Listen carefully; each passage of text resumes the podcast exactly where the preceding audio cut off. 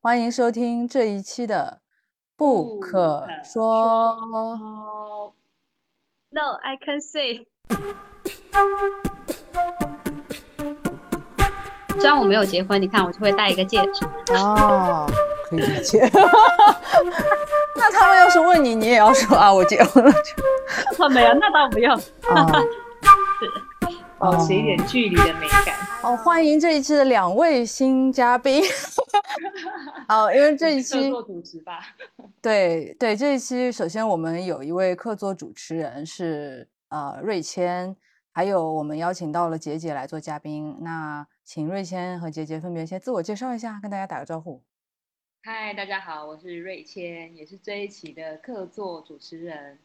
那呃，很高兴今天可以来到这个呃播客呢，来就是听听杰杰的这个分享。那主要也是因为我过去呃在那个运动心理学有一些接触的经验嘛，那所以也会对于这一期的那个主题蛮好奇的，所以也就希望大家可以一起来跟我们讨论讨论喽。嗯我是杰杰，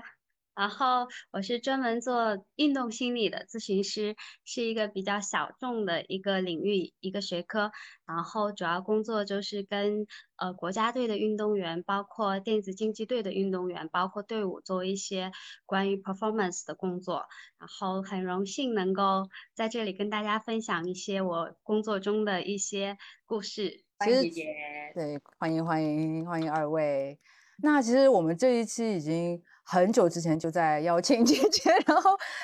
然后就能感受到杰杰的那个工作节奏之忙碌，就是好像经常前前几次好像我们联系的时候，你后都是在跟着某个队伍去打比赛嘛，所以一直到现在好像才空下来，是不是？对，因为我现在是属于自由职业的状态，就是嗯会跟不同的队伍合作。啊，前段时间是跟那个男足嘛，然后一直这种节奏就会比较快，然后可能你刚跟一个队伍 A 队伍打完一个赛事，然后可能中间休一天，这一天可能还是行程在飞机上，然后可能哎隔天就要去另外一个队伍准备另外一个赛事，所以就是整个节奏上会比较紧张。然后也会承担一些压力，所以也会觉得说，哪怕空下来一个下午的时间，有时候也会有点难，真的静下心来去谈一谈关于自己的工作。杰杰的坐标现在是在哪哪个县哪个省份呢啊？呃，现在是在苏州，因为我跟那个苏州 LNG 这边是有比较稳定哦的合作，所以这边赛事结束，然后今天下午我就去上海跟另外一个赛事。哦，LNG 是什么？LNG 就是呃，就是李宁电子竞技俱乐部做英雄联盟的。哦，英雄联盟。英英雄联盟在台湾，所以瑞谦你后来查了吗？因为我知道他在台湾是另外一个名字，对对对。哦，我后来发现其实台湾也叫英雄联盟哎、啊，是吗？然后我刚刚赶快做了一下功课，你玩了一局吗？没有没有没有没有，我看了一下那个 YouTube 上面有那个二零二一年的那种全球总决赛有没有？然后那个哦各各国家的那个代表队就是在上面的那个比赛，对，我就认真的观摩了一下，说实在的还是看不太懂。我自己本身对运动心理没有很了解，然后可能也有一些刻板印象，就是啊，是不是给运动员就是呃缓解他们的情绪啊，然后做一些呃赋能的这种让他们增长信心的工作嘛？但是呃，对我我还是挺好奇，就是包括之前其实听杰杰说到你在全职去跟他们跟队的这个过程中，好像你的角色也非常多元。你提到那个包括情绪、包括赋能、包括增长信心，其实都是运动心理工作者的一个主要的工作部分之一。因为呃，就是基本上工作分两个部分，一个是关于运动员的心理健康这一块，就是其实他们大概也就是。呃，职业运动员的话，可能十八岁到二十六岁之间，在这个嗯年龄段，然后长期的在一个俱乐部去集训，然后长期面临网络，然后再加上很多呃网络上面的压力啊、网暴啊什么的，就是这些给运动员带来很大的压力，所以有的时候就心理健康这一块也会有一些风险。一个就是去识识别他们的心理健康状况，如果说心理健康状况 OK 的话，那还好；如果有一些小问题，那可能我们就直接会去处理。但是如果有一些可能涉及到抑郁啊什么的，比如说转介呀、帮忙预约医院啊，这个是工作中的很大一部分。然后另外一部分呢，就是关于运动员的竞技心理这一块，这个就是可能就是是涉及到我这个领域。包这一块的话，就包括比如说运动员的一些情绪的处理，比如说一些。大赛前的一些，因为很多运动员他会出现一些，比如说我大赛前下周要大赛，我这周就开始出现各种问题，比如说我睡不着，然后我饮食也会失调，然后我情绪变得很敏感，容易跟队友起冲突，特别容易着急，就会有这样的问题。然后包括到了赛场的当天，有一些运动员可能就会出现，当然有一些正常的生理反应是特别。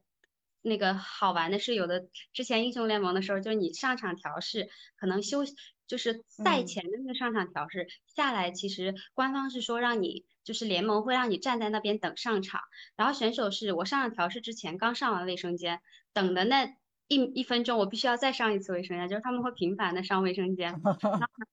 对，就特别有意思还有就是运动员会他就是因为。兴奋嘛，就是神经。兴奋啊，这些导导致他的肠胃活动跟平时不一样，就会他就会厕上厕所非常多，还会有的就是上场了以后刚开始打，然后他会突然间要呕吐这样子，会有很多太紧张，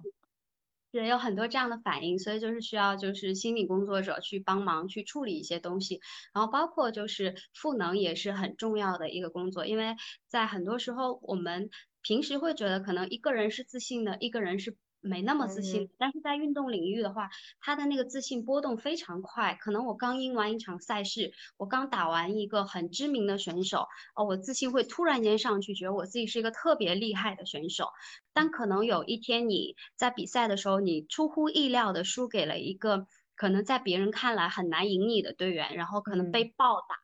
这种时候，那个自信心一下子就会落非常低，而且在这种时候，可能网络舆论呐、各种评论解说啊、各种一起来，然后包括队友可能也会给一些负面的反馈。在这种情况下，那整个自信心会突然掉的非常低，就会觉得哦，好像我一文不值，然后一无是处的感觉。那这个时候，很多比如说赋能的工作啊，然后包括心理工作就会。做一些重要的事情，就是你不能只集中在这个时刻的这一个点，然后还有就是包括很多时候，就是像团队项目的话，其实团队关系的协调也是心理老师很重要的一个工作，因为很多电竞选手的话，你看他从一个普通的孩子，他长成长为一个电竞选手，他的一个是，当然有一些是有一部分是说我各方面都发展非常良好，然后我。电竞方面很有天赋，我很喜欢，然后我出类拔萃。但是我们也不可否认的是，他有一部分是说，比如说单亲被家里忽视，所以呢没有人在管我，所以我每天都在玩游戏，然后玩的时间特别长，再加上我有天赋，那我就打得很好，然后我变成一个职业选手。那这样这样的一部分群体呢，这个群体，比如说他心理健康状况就需要更多的去关注，然后还有就是说这部分。有一部分被忽视的群体，那他在面对团队复杂的团队关系的时候，在处理这些团队关系的时候，可能会存在一些问题。那队员看队员，比如说我们今天进入到一个队伍，你会看五个队员，看他们的互动，会发现有的人情绪很稳定，比如失误了就是失误了，我嗯要碰下次怎么不失误就好。那有的人他就是说哦失误了就会，比如说我开始防御，我逃避，找借口。然后别人说他失误，我理解成你对我的嫌弃、指责、辱侮侮辱这种，我们就会觉得说，哎，怎么为什么那个队员可以这样做？为什么你就内心怎么这么多东西呢？就很简单的一个事情，到你这儿怎么变得这么复杂了呢？那其他队员也是，就是我们看一个横切面，是说啊，这个人怎么这样，那个人怎么那么棒，但是。心理工作是有时候我们要看那个纵向的，就是说，哎，他他的整个成长环境，然后他是怎么慢慢的成长成这，他面对这个事情的时候，他的情绪反应是怎么样，然后包括可能也要设计一些这种团体，就心理的一些团体工作，让他们知道彼此之间的差异，不是说那个人他有多么的不可理喻，而是说其实他背后有一个这样的一个成长背景，让增进彼此之间的了解。还有就是也会带大家做一些像是心理训练、正念冥想啦、正念训练啦，或者是说一些呃表象训练，然后帮助大家去应对竞技本身。这种瞬息万变的这种快速决策所带来的这种这种对他们的高要求，以及这种高压下去表现的这些东西，所以大概工作是这样子。嗯，对，听起来从个人，然后到团体，然后从赛前的这个准备，甚至延伸到原生家庭的这个理解，然后最后再到整个那种团体的纵向。就其实心理咨询师在这个过程当中的角色还蛮全面的，张颖，你觉得呢？嗯，对啊，而且我感觉，我感觉好像就是治治疗师也蛮全能的，就是好像什么部分都是，我不知道是不是都是杰杰一个人做还是什么，因为听起来你你也会在他们赛前好像大量的去预，就是要处理的状况就会特别多，然后这个过程可能好像你们的。所以你们的咨询或者是团体一般也不是那种按固定频率的，对吗？就是你可能是短时间要做很多这样的事。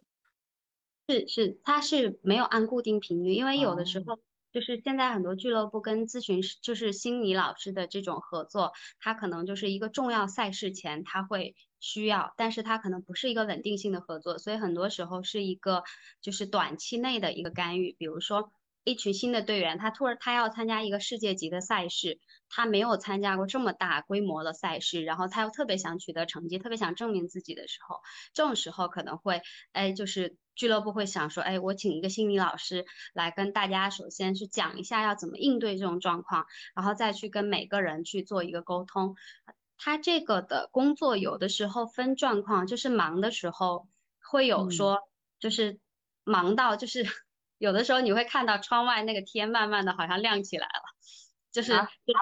对，因为因为电竞就是下午跟晚上工作，基本上上午是拿来睡觉的。然后有，但是有的时候是有些队员是他说他明明知道他有他他明明知道他在面临一个很挑战的状况，他也感觉到他可能不能够很好的应对，但有的队员他不倾向于去求助，他可能会想说我一个人。然后还有一种状况是有的队员他。应对过很多，所以哪怕有一些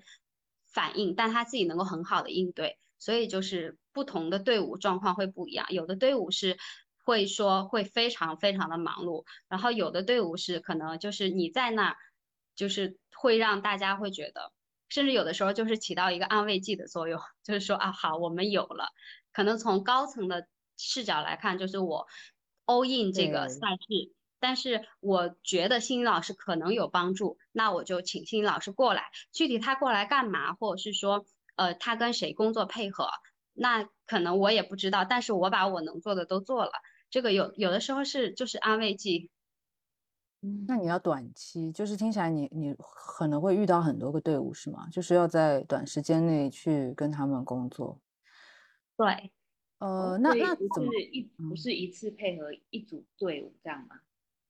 呃，有的队伍是说，就是是会有长期的合作，但是这种有这个队伍的合作方式，就是不用每天都在，比如说赛季初一段时间在，季后赛你一直在，重大赛事就是重要的时候都在，但不用就说每天都在。然后有的队伍是说没有长期合作，只是我们这个赛事特别的重要，然后我们特别的想要拿成绩，那就只是这个赛事开始前跟开始中会需要心理老师这样子。所以那个赛事成成绩会是你也要 去负担的一个责任吗？你的 KPI？对啊，KPI 吗？呃，理论上讲是，其实是有限责任，就是嗯，因为心理老师他是只是能用游戏里的一个理解是说，像那个玩游戏，我们会打一个 buff，就是红 buff，我打一个红 buff 以后，那我回血就会快一点。那同样的，咱俩同样状况打，我有一个红 buff，那我可能打赢你的概率会大一点。但是我能不能打赢你，其实不取决于这个红 buff。就大概，那还蛮合理的，就是没有没有给你一些很奇怪的 KPI。嗯嗯。但是这个是在大家在理性状况下会这样讲，但是因为心理这个东西它涉及到很多，它它涉及到一个人的决策、注意力，然后涉及到一个人的情绪管理，其实很多它都跟心理相关。所以其实一旦输掉以后，很多东西都可以连在心理上，连在心理上就都可以说成是你心理工作没有做好。比如说一个队员他在一个重要的比赛的时候出现了重大情，就是重大的操作失误。那他就可以，他可以说，比如说我我昨天晚上没有睡好，就是不管是不是这个直接导致的，但他比如说他可以说我昨天晚，他有可能是我昨天晚上其实没有睡好，或者是说我在那个时刻我的大脑中，比如说在那个特别重要的操作的时候，我没有完全集中在我的操作上，而是我想了。比如说，我想想了一些其他的东西，导致我犹豫了。因为他在一瞬间的决策，我犹豫了，然后我就没有做好。其实心态上出现了波动。嗯，他们的表达会是这样子，或者是说队友之间的，因为如果是集体游戏的话，队友之间的配合啊什么的会很重要。比如说一局，嗯，本来原本五五开的局，或者是原本你优我们优的局，但输掉了。回来以后，互相之间如果有了一些指责，使队伍的这种团队凝聚力被破坏的话，那你下一局假如又输，然后整局都输掉的话，这个其实也可以往心理上归因。所以在一个不理性的归因里面，其实很多东西都可以归归因成为是心理了心理这一块 出了问题，然后当年的心理老师工作没有做好无辜啊！是的，是的，所以他们甩锅。嗯，对，所以这时候好像那个心理老师跟教练，就是就各承担了一些，好像对于这个赛事结果的一个一个一个一个这个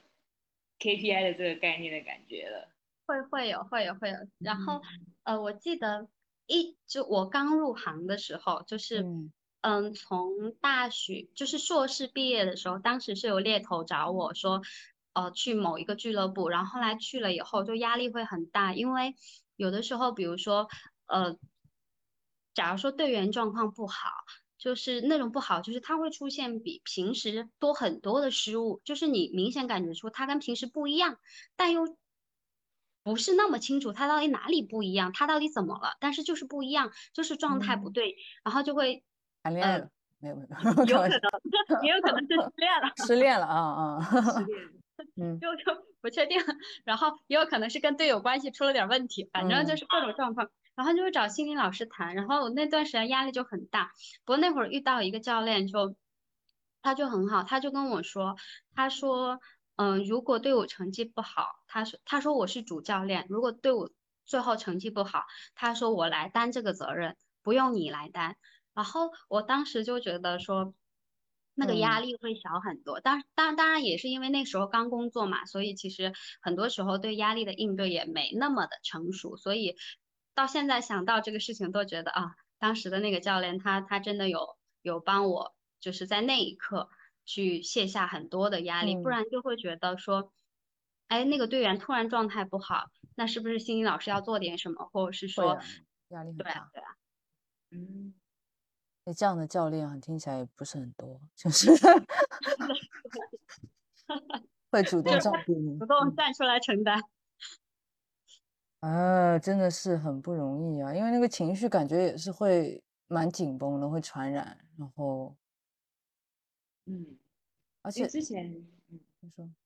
因为之前好像我有就是跟一些台湾的运动心理咨询师就是有接触过嘛。那他可能就是服务像是桌球啊，或者是篮球的这种选手。那有些时候他好像就有一点，除了就是说要去呃负责这个运动员的这个心理的状态之外，他有些时候好像还是要成为一个可能教练跟球员之间的一个沟通的桥梁。但好像在你的 case 里面比较像是说，哎，教练他比较像是一个你跟那个选手之间的一个桥梁的这样的感觉吗？会有会有，这个也是工作很很重要的一个部分，就是呃，在就是变成教练跟队员工作的一个桥梁，在可能在电子竞技里面还好一点，但是在就是这个桥梁当然也很重要，可能在传统体育里这个桥梁就会更加的重要，因为比如说传统体育它有的时候是主教练制，啊主教练是呃有的时候他又是一个知名的成名过的一个。他比如说他是一个知名的球员，然后他后来又变成一个知名的教练。那对于一些新的，比如说刚上来的一些运动员来讲，那他主教练对他来说是一个很权威的一个存在。然后包括可能他很多时候他也，特别是男性跟男性之间，他有的时候也很难说，哎，我可以跟你聊一下我的感受吗？或者是说有的时候他他很难做到，有时候也。不太就是中国可能的这个文化也是男性之间主动去交流一些比较细腻的感受也会很难，所以在这种时候，在教练跟队员之间去做一个桥梁的工作就会显得比较重要。因为像女性工作人员，她对于一个比如说一个年轻，比如十八九岁的一个球员来讲，她可能像一个姐姐或什么的一个角色，大家这样哎平静的坐在一起，她可以跟你讲很多她内心的感受，嗯，但是。他很难跟他的主教练，或者是说他的直接负责的教练去讲出来。那这个时候很多东西就要心理老师去做中间这样一个桥梁。就举一个很简单的例子是，呃，不带任何的那个的，比如说一个球员，他从小就生活在一个，就是他从小，比如说他的社会支持都来源于妈妈，但是突然之间，比如说他失去妈妈了。然后呢，他就所有的感受都没有办法讲，因为以前他只跟妈妈讲，他失去妈妈以后，他就没有办法讲。然后呢，最最最给他关注的人，最最在意他的那个人也不在了，那他就。他他的很多状况，那我们可想而知，这些状况其实会影响到他的竞技表现。因为以前他，比如说他累了、辛苦了、有压力了、跟队友吵架了，他都可以跟妈妈讲，哎，妈妈会安慰他，妈妈会带他出去吃东西，妈妈会教他说，哎，你要怎么去处理，哎，你要怎么怎么样。现在现在他没有人可以讲，他也没有人再去教他要怎么做了，那他。他的竞技状态就会，他就会变得比较，比如说沉默寡言，竞技状态也会也也会不太对。那可能在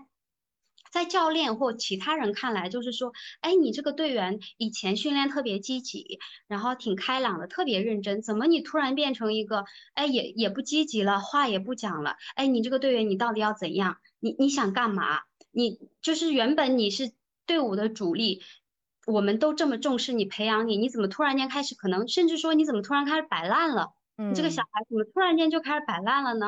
那这个小孩他也很难去跟教练说，其实在我身上发生很多事情，其实我没有想要摆烂，但是其实我非常的痛苦。那这种时候，可能心理老师作为这样的一个桥梁会比较合适。然后包括可能有一些队员，小队员他在小的时候，他的他跟爸爸的一些关系，比如说不太好。会迁移到他跟教练之间，比如说小的时候特别怕爸爸，比如被家暴也好或什么的，那教练可能一大声讲话，他就会很害怕，很很怕。那这种时候呢，教练就会觉得大家都是男人，我跟别人也这样讲，哎，你怎么这样子？然后 我也没有针对你啊，你怎么这样子？那这个队员他就是他这个时候他也他也很难去表达，他甚至在他的。概念里，他也没有办法发把爸爸跟教练这种相处模式去去联系起来。反正他就是教练，可能一瞪眼，他特别敏感，教练一瞪眼，他就他他就要低落一整天。那这种时候，可能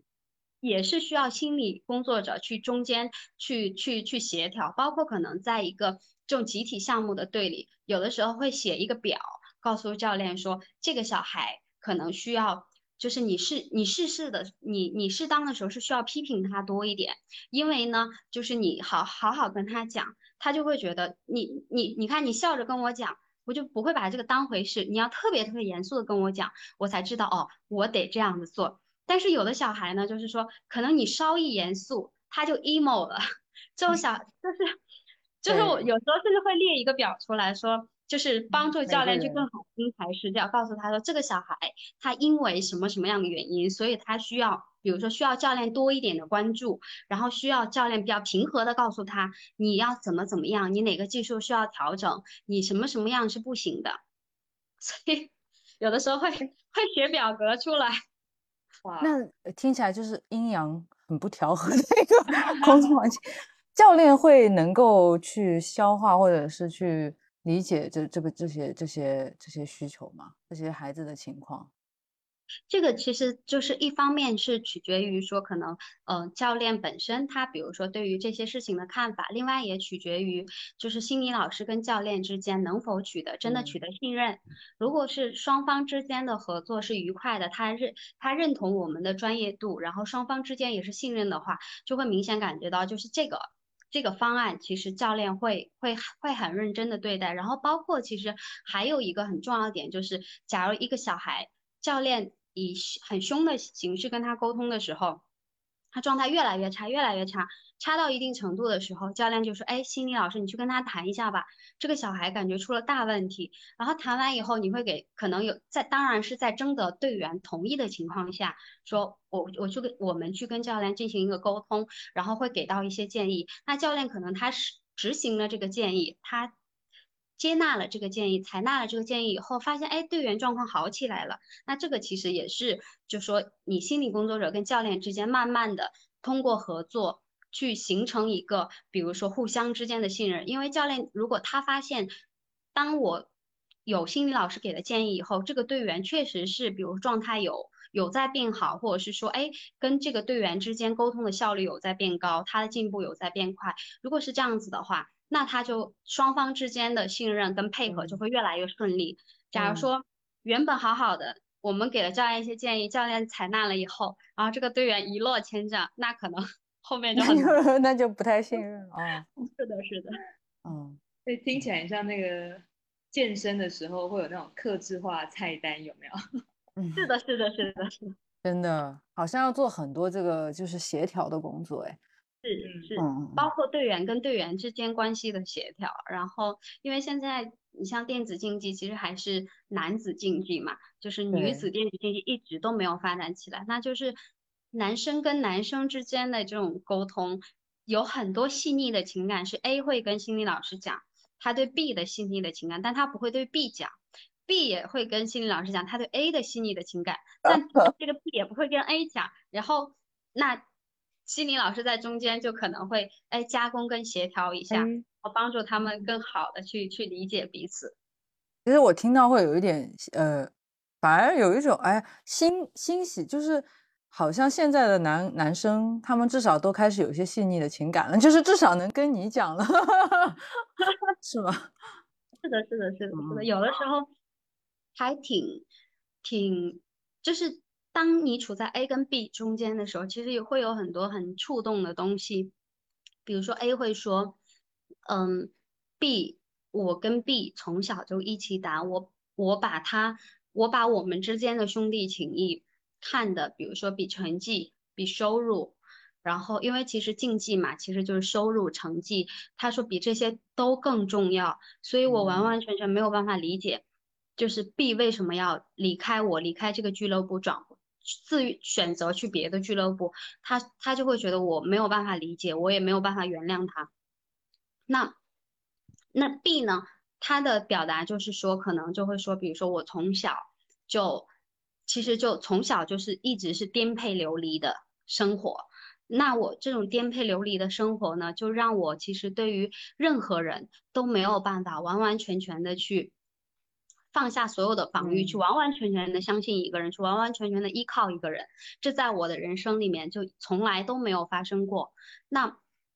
所以就是说，那我就可能会说，我要选择。当我发现，哎，有一个更好的机会，我就要离开。那这两个就是一个是就是完完全全的去觉得兄弟情谊高于另外一个，嗯，对。所以这种嗯，在中间其实看他们每个人的成长背景是是可以理解。每一个人，但是可能 A 很难理解 B，B 也有点难理解 A，可能中间会有一些工作可以做。对，感觉有点像是家族治疗的个别会谈的概念。但是会他对，就感觉这个这样好像就是可以做联合的会谈了。但是但是这个确实在心理咨询这个位置上，我感觉你也很需要去考虑这些复杂的关系，就是。包括他们，哎，因为因为你如果跟 A 谈了，然后你在跟 B 谈的时候，你其实已经知道了 A 的想法，那我知道这个不可避免，但感觉好像还是蛮难的，就是不带入任何另外一边的视角，这种感觉是就。比较会比较困难，不过好在那个就是运动心理这一块的话，它对于双重关系就跟那个传统的咨询会有不太一样，因为它本身面临的就是一个多重关系的情境。就我们进入一个队伍的时候，就跟这个队伍的管理、这个队伍的教练、这个队伍的后勤、这个队伍的队员、这个队伍的所有的工作人员，大家包括媒体，就是你会。都都会有一个认识，可能所以很多东西也不会做得特别深，但是就是就是会存在这种情况，特别是当你当面临一个困难状况的时候，会跟教练谈，会跟每个队员谈，这其中就很多复杂的东西。嗯啊，因为就会涉及到有一些，哎，有没有需要保密，或者是保密到什么程度，然后要以。呃，就是哎，这个队员的成绩表现为最高原原则去思考这件事情吗？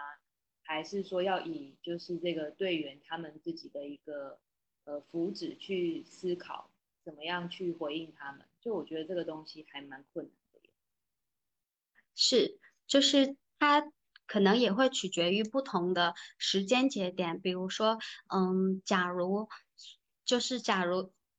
五天以后我们要打一个世界赛了，世界级赛事。然后这个队伍呢，在在这个前，就是我们要准备一个世界性赛事，我们每个人都很想要，这是我们整个队伍证明自己的机会，甚至可能是你这么多年来唯一争取到的一次机会。那这个时候，可能这个队伍怎么能让这个队伍走得更远，会是放在第一福祉、第一目标的。那这种时候。当然，就是保密的限度也会跟队员沟通，说这个我可不可以跟那个谁谁谁谁讲，哪一块我会绝对帮你保密。然后这个是这个这个在这个时间节点，那队伍的最高宗旨就是我们在那个世界性的赛事上面要表现得更好。那可能在呃。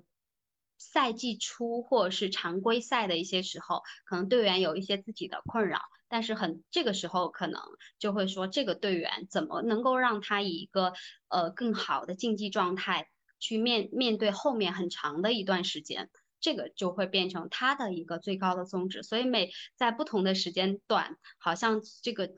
工作的目标又会有不一样。嗯，好灵活，好灵活，需要灵活性啊。其实我看看杰杰的那个之前发给我资料的时候，就是包括你说你刚毕业就有猎头联系你要不要做这方面，是因为你在北体读书吗？北京体育大学，所以你你入这个行跟你的学习经历有关吗？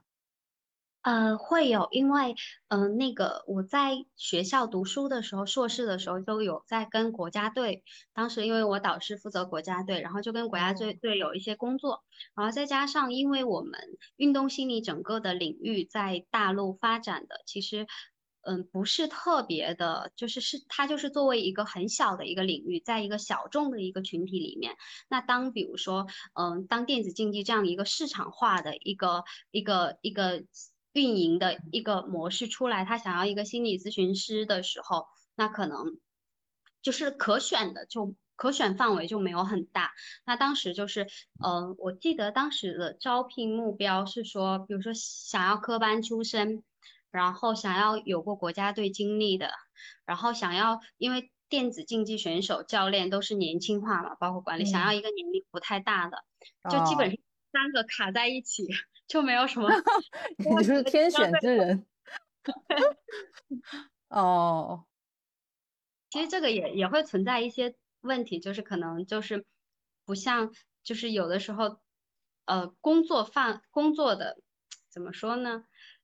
就是工作的一些标准，包括很多东西，它其实它不像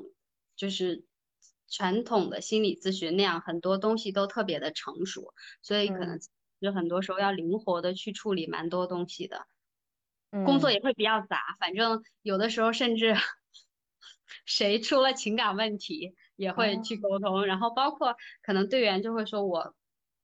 可能一些比较私密的个人问题也会过来沟通，所以整个过程也是在再加上就是整个我我们这个领域去做这种呃商业化的这种商业合作这种形式，因为以前是服务国家队嘛，其实那属于体体给一个嗯体制内的一个一个队伍工作，那跟这种比如商业化的合作又会不一样，所以也整个也是一个不断的在探索跟学习的过程。嗯，其实你就相当于他们的随队心理妈妈了，就感觉什么事儿都可以来你这儿找姐姐聊的感觉。倾吐一下。是会聊一下，什么都可以聊一下，甚至吐槽一下。那会做朋不不做朋友好像不太行，就是我感觉这个过程中也是会那个那个就是会有一种嗯，好像你也是这个团队的一员的感觉嘛，因为你做的很多是随队的哈。是，嗯，所以这个也是之前的时候，因为前面就是呃工作的时候，前面三年一直是做全职嘛，后来就现在最近一年多是在做这种自由职业，后来也就其实不太倾向于做全职的一个原因也是，就是你每天都大嗯家都在一起吃，可能是就是阿姨会做嘛，会做饭，大家一起吃饭。然后训练的时候看训练，然后哎，大家一起比赛，太多事情一起以后，就觉得心理工作会更难做，熟悉太嗯熟悉了，对很多啊，东西又讲不出来。你跟他特别熟悉，你跟他的教练也特别熟悉，你跟他的管理、跟他队友都特别熟悉，这种时候很多工作就会特别的难做。所以现在自由职业的话，稍微保持一点距离，就好，像会好。对啊，因为就算嗯。哦，因为就算是就是可能只是一周一次，就是我感觉，因为年轻人年轻人他们也不太有说那种什么心理咨询的界限的概念嘛，甚至我觉得如果杰杰在队伍里，而且你又年轻又好看，我在想会不会 就是有那种啊，你结婚了吗？就是小孩也很喜欢问嘛，就是会有一种那个距离很难把握的感觉。嗯是，然后你刚提到一个很很很关键的点，就是我觉得啊、我能到电竞队里是因为，嗯，毕业的时候也，不年轻也不好看，因为太年轻太好看，要要要因为你看这个领域是这样子，一个俱乐部哦，就是嗯会出现在训练室的。当然，你媒介啊这些，可能商务啊，可能女孩子还 OK，但是这些跟队员不会就是长时间的处在同一个空间。那长时间跟队员处在同一个空间的，好像女性的话，当然可能偶尔有队伍也会有女性的管理，但是女性的话，可能很多时候就是，哎，整个训练室就我一个女的。然后其他人呢，他们可能就是每天早晚都在一个地方训练，就是可能很就是会有一个基地，吃住练习都在这个基地，可能有的人甚至一周都不不出一次基地。那嗯，这个房子里只有一个异性的话，那好险就是我在进入这个，领域的时候年龄也比较大，然后又不又不漂亮，不然会有很多复杂的情况。太谦虚了。哦，所以你已经有一些紧张了，是吗？没有没有啊，这个环境确实啊，我觉得如果反正我在那个地方应该也不会特别自在，就是好像如果同性这么少，嗯，不知道，就是看看可能要看情况吧。嗯，是，就是呃，慢慢的也就会习惯。所以其实有的时候，虽然我没有结婚，你看我就会戴一个戒指。哦，可以理解。那他们要是问你，你也要说啊，我结婚了就。哦，没有，那倒不用。哦 是，保持一哦，点距离的美感。就是啊，这种确实会会有一些，就嗯是需要保持一个节制跟边界的部分。嗯嗯。嗯，因为你说你是十八到二十六岁嘛，嗯，瑞倩问对是是，而且有的小孩子可能他们，嗯，比如说本来就呃很很少，就是大多面对嗯面对的是网络世界嘛，然后再加上有的有的小孩，你明显的感觉说，嗯，他小的时候，比如说也很少有人会，比如说特别认真，全部注意力都放在他身上去倾听他、理解他，然后愿意听他讲话，然后在他难过的时候安慰他。那这种时候，他可能也会有一点，就是觉得啊，这个这个姐姐人好好啊，或者是说，呃，哎，我很喜欢这个姐姐，可能也会有嗯，这样的一些，对啊，对啊，所以就是工作的时候也是需要注意挺多东西的。嗯，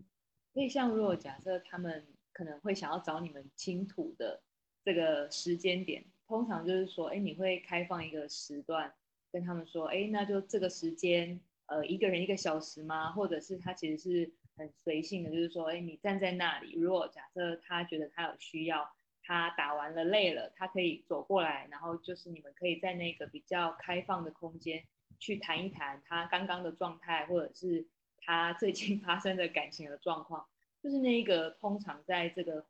会谈或者是在这个讨论环境大概的设置会比较像怎么样的？明白明白。这个的话，它分几种状况，像那个有的时候出像那个，比如说他有的赛，有的时候是在基地，如果在基地的话，就比较容易找到一个，比如小会议室啊。或者是一个单独的小房间，然后去去进行这种一对一的咨询。当然，时间上倒是有的时候可能哎二十分钟，或者是说有的时候可能要两个小时，也也都是有的，就是可能会会去深入的沟通一下。但是如果是赛事的话，比如说像赛事，可能就会说基地其实在某一个地方，但是可能假如说赛事季后赛在上海或在深圳，如果这样的话，那就是。训练什么都在一个酒店，就是训练住，大家都住在同一个酒店，然后训练也安排在一个酒店。那这种时候，有的时候我会那个把那个酒店，就是我的房间，去去布置成一个小的咨询室，就是把所有的个人物品全部藏在柜子里，然后去买一束鲜花，插在那个 桌子上。啊，他们都不给你们额外开一间做咨询室，还要你去布置。太抠了，有的时候会有点困难，因为因为你看哦，如果是在上海好了，因为因为其实去赛事的酒店其实都都还蛮贵的，就是都是那种，比如说之前也是什么什么万豪啦，什么就是就是就是五星的这种酒店，可能一晚上也可能，我记得之前在深圳的那个叫什么万豪，一天要一千二一晚上，就如果再开一个的话，其实成本会会挺高的。有的时候一个赛事要打大半个月，甚至一个月，所以就是有的时候就会把我的房间布置成一个咨询，是，多真的好多功能啊！我想说，这样子会有休息的时间吗？就是说，如果你自己个人的话，因为有些时候他们可能会随时来找你啊，或者随时来跟你约一下，想要谈一谈啊，就是你们会有你遇到是这样吗？台湾是。因为像台湾有些时候可能，如果是以像有一些训练中心嘛，他们也是都是绑定在可能这一两个月就会是在这个空间里面，然后就是做密集的训练嘛。那但只是说，因为他是，嗯呃，应该说你还是可以，就是都是住在里面的。那只是说，就是可能心理师在这个过程当中，他也是会比较像是有一种。随机走动的嘛，就是去接触 这些运动员啊，然后去，对对对，然后去看一看他们的状态嘛。就是对你来讲，你自己会觉得说有没有那种什么上下班的时间啊，还是有那种可以放松或休息的时间？我觉得蛮好奇的。嗯，会有会有，基本上就是，嗯，以呃，当然就是不同的项目，假如说是。是那个传统体育的话，那你就是上午上午跟训练，下午跟训练，然后晚上可能用来咨询，然后在晚上十点之前，所有的咨询都会结束，然后剩下就是自己的时间。那电竞的话，基本上就是呃下午两点开始训练赛，那两点就是两点之前的时间都是自由的，然后两点你到训练室，然后看训练，然后到那个五点到七点是大家的。午餐是电竞的午餐跟午休 时间，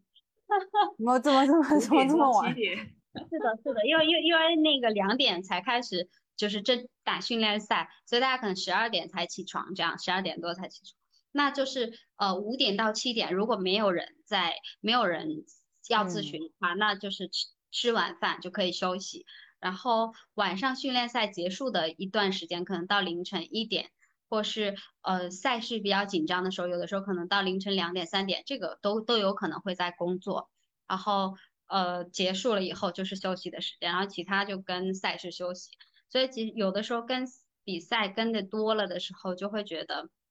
就是赢比赛就兴奋感没有很多，但放松感会很多。因为比赛赢了以后，大家很开心，你就会知道这个比赛回去你就是休息了，没有工作。但是如果惨败，或者是出了什么状况，就可能就是哎，可能比如说大家回去，可能整个队伍要开会啊，也有可能需要个人的工作啊，然后就会工作很多，工作量就来了。对，就还是要熬夜的感觉。啊，就是 做真的就是会熬夜是日常。哦，真的哦，所以对啊，他们都大半夜才睡，你大半夜还要做咨询哦。对，所以嗯所以就会有的时候，嗯，凌晨三四点下班呢。哇塞，脑袋真 是我后的脑子来吗可能已经糊掉了。是，那我感觉那个，嗯，嗯你说你说，那这杰杰你还是比较喜欢这种工作的是吗？就是感觉这个挑战度你自己其实蛮蛮喜欢的。嗯，嗯，还可以，就嗯是因为就是，嗯，好像有一个词叫什么感觉寻求，高感觉寻求，啊，对，会会会蛮喜欢的，因为竞技本身是一件很很刺激、很好玩的事情，因为你有时候是以弱胜强嘛，然后或是有的时候是你在高位，然后被别人击溃，那这种其实就会是很很有趣的一件事情。然后包括跟一些比较大的赛事的话，就是那种参与感也会很很有嗯。然后包括是说，嗯，做某个领域做久了以后，就会你能够接触到这个领域最最顶尖的那一批人，就是最最顶尖的选手也好，教练也好，嗯。或者是说俱乐部也好，那这个这个东西本身又会觉得会有会经常有很多有趣的体验，是说哦，原来还可以这样子，就是哦会从他们身上会经常会学到很多东西，然后你就哦，原来哦，就是我一直不知道某个问题要怎么解决，哦，原来可以这样子解决，你这样子解决的，好，那我知道了，那我下次也可以教给别人说，哎，你可以这样子。那怎么解决？就举个例子，很好奇，比方像最顶尖的人他们解决什么？啊，举例子好个例子就是英雄联盟这个游戏，嗯，它是有比如说很多的角色，就是嗯。你打的时候，你去选一个角色，就是五打五嘛，就是我们这边选五个角色，对面打讲选五个角色，然后去打，然后我们就会发现有的人，比如说你选了一个角色叫叫叫叫随便讲好了，就是你选了一个角色就叫就叫就叫就叫轮子妈好了啊，算了，没有争 议的好专业啊！呃呃，就比如说你选了一个角色叫叫猫咪好了，哦。有有一个角色叫猫咪，我看大家都养猫，就是有一个角色就是一个小一个猫咪，那你要用这个角色的技能跟操作，然后跟队友去配合，然后去赢对面嘛，然后但是可能你就会出现了失误，或者是然后这一把就输掉了，然后输掉的那个是比如说关键局可能跟你有比较明显的关系，因为猫咪比如说。它可以治疗队友，在关键的时候，你要治疗你的最重要的那个队友，结果没有，你治疗了一个不重要的队友，结果你那个关键的输出位被别人打死了，整个团战输掉了。那这种时候呢，就是有的就是输掉以后，很多队员就会比如说自责、内疚，然后就是出现很多的情绪反应，导致他的注意力没有办法集中在当下。就是下一把其实要开了，就是嗯理想的状态就是我打完一把就要放一把。就打完一把以后，这一把已经没有什么可以改变的了。很正念。事实上，所以我我理理性的状态讲是，我已经不要去管它，我调整我的心理、我的身体、我的战术储备，去打好下一把。但是其实很多队员他很难做到这样，包括可能回来的时候复盘，大家也会说，哎，你那波为什么要那样子？你为什么不要那样子？会有这样的一些沟通。那所以这个就是有一个队员，他就嗯，在有一个特别厉害的队员，他就说，他说我不会想我上一把做的有多么的不好。比如嗯说，因为你这样的话，你这个就是很代入嘛，就是我做的很不嗯好，使得比如说整个队伍输掉了，然后嗯使我的队友都没都很不开心。然后他会说，我只是会告诉自己说，这个角色，比如说猫咪这一把没有打好，我不是会说我没有打好，我使用的是这个角色嘛，我只会告诉自己，比如说猫咪这个角色没有打好，猫咪应该下次，比如说应该要放好自己的技能，比如说要保关键的 C 位。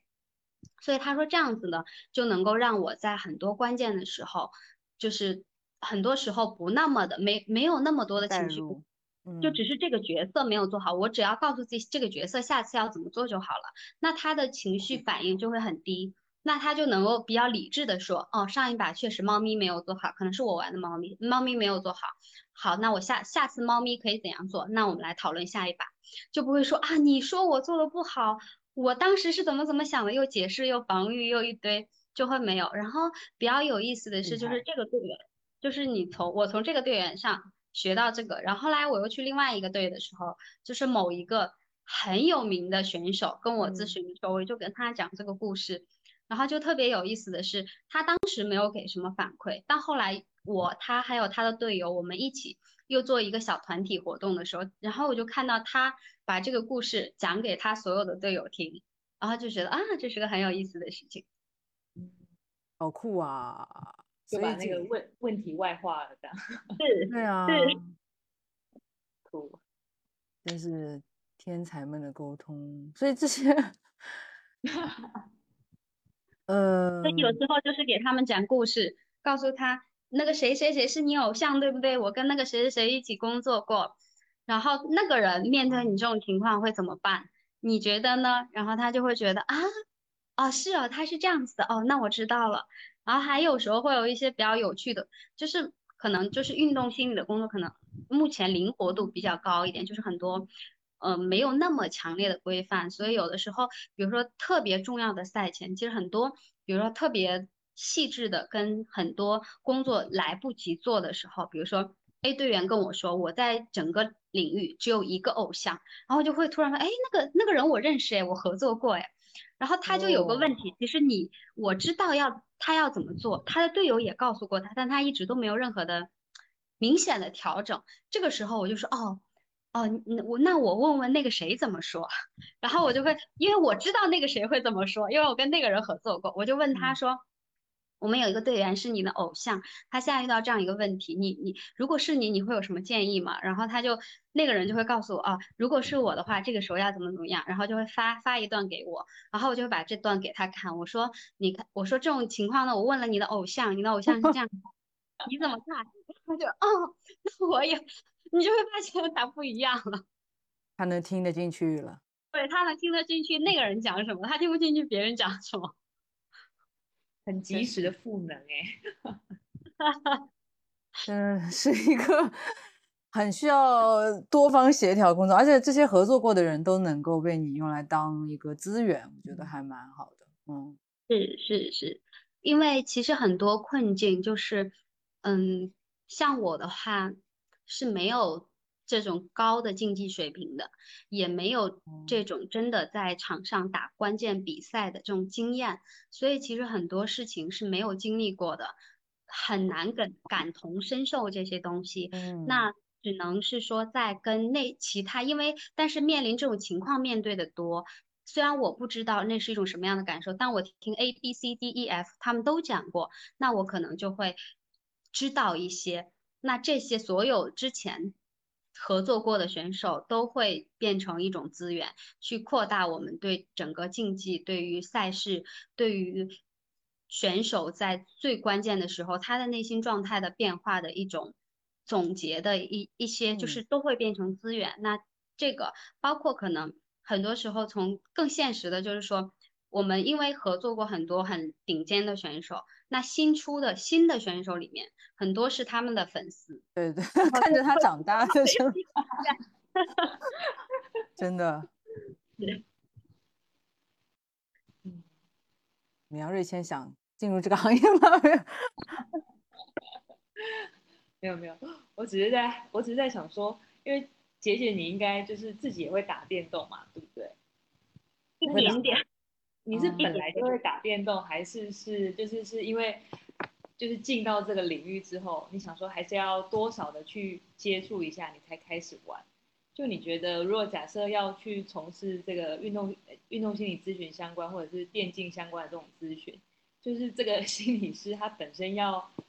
呃，就是要具备这样子的一个。至少玩游戏的这种知识吗，或者是热情吗，比较能够去在这个场域当中比较比较能够长久的发挥下去，还是怎么样？啊，我是那个以前是不打电电动的，然后嗯。嗯，在那个工作以后，然后又觉得要了解一下，然后才才去打一点点，觉得嗯好像都可以，就是嗯当然，如果我们了解这个游戏了解的非常的多，它有一个好处是很多队员的操作失误，你第一时间就能识别出，哎，他这个他今天的操作状态，他今天的竞技表现跟平时不太一样，就是你能很哦敏锐的去察觉出来。但是如果没有的话，其实有的时候也能从一些别的指标察觉出来。就是当我们跟一个人有过一段时间的合作的时候，就是你去看他的表情，然后你去听他的沟通，甚至是说一个很简单，就是你看他们怎么走路。我有时候看他们怎么走路，因为一局打完，比如说团体项目，一局哦打完的时候呢，大家会从舞台上下来，然后去到休息室，中间可能有个几分钟或十几分钟的一个调整的时间，这段时间队员可以拿来，比如说，哎，喝喝水，上上卫生间，然后再沟通一下下一把。那这个时候他从舞台下来到他进到休息室，他要走一段路嘛，这个时候我就会发现很有很有意思的现象，就是比如说某一个队员，他以前都是跟他的队友走在一起的，就是几个人走成一小一一小团，就大家走在一起，走一个就是一个前三三两两走在一起。但是有一天你突然间发现说，哎，他他一个人走特别快，他不等他的队友，这个时候你就知道这个人状态今天不太对哦。还有的人就是有的人是话多，他一下舞台他就要讲话，然后他就要跟他队友讲话，他一定要跟他队友讲话，然后你就发现，哎，有一天他不讲话了，啊，这个时候哦 话不对了。还有很有嗯趣的是，有的队员是他下来他，呃，因为会一直鼓励大家就是局间要补充一点那个带糖的饮料，会帮助他们的注意力嘛。然后因为其实上面其实他很多决策跟操作很消耗，所以但是你会发现以前那个人他下来他都要吃一颗糖，他这次下来他突然没有 吃。这这这这些小小的信号，其实都在提示，都都在亮一个小小的红灯，说他今天看起来跟平时不太一样。嗯，就是可以拿来，嗯，对，可以拿来区别一下，就不只是从会谈当中去 收集资讯。是是，嗯当然就是我记得之前有一个就是推荐的，就是运动心理的一个，就是说一个运动心理学家有哪些可以增加他跟这个工作项目的匹配度，其中一个就是熟知并且参与这个项目，但是呃肯定是会有加分，但好像没有，也不影响，也目前没有感觉到特别的影响工作。嗯，嗯，而且熟知可能也会有一个，呃不呃坑，就是可能很容易掉进，因为你太熟知，可能会有一些自我的预设吧。嗯嗯是是是，就是哦，会会会会会，嗯因为队员跟队员之间，队员跟教练之间，同一个游戏在同一个场景的理解可能都不一样。那我们比如说熟知的话，可能又会有一个理解，就是你跟，因为可能他们有好几个理解，然后你跟 A 一一样，你跟 B 不一样，那倒不如你跟你你你不参与这个理解的过程，你只是看他们发生了什么。对对对，因为我想到就是那个明星的经纪人，不是一般都是不能是他们的粉丝嘛，就必须是完全对他们无感的人，因为不然哦你就会带入很多个人的情绪和期待在那边工作。然后就像杰杰一开始说，你给那个男足做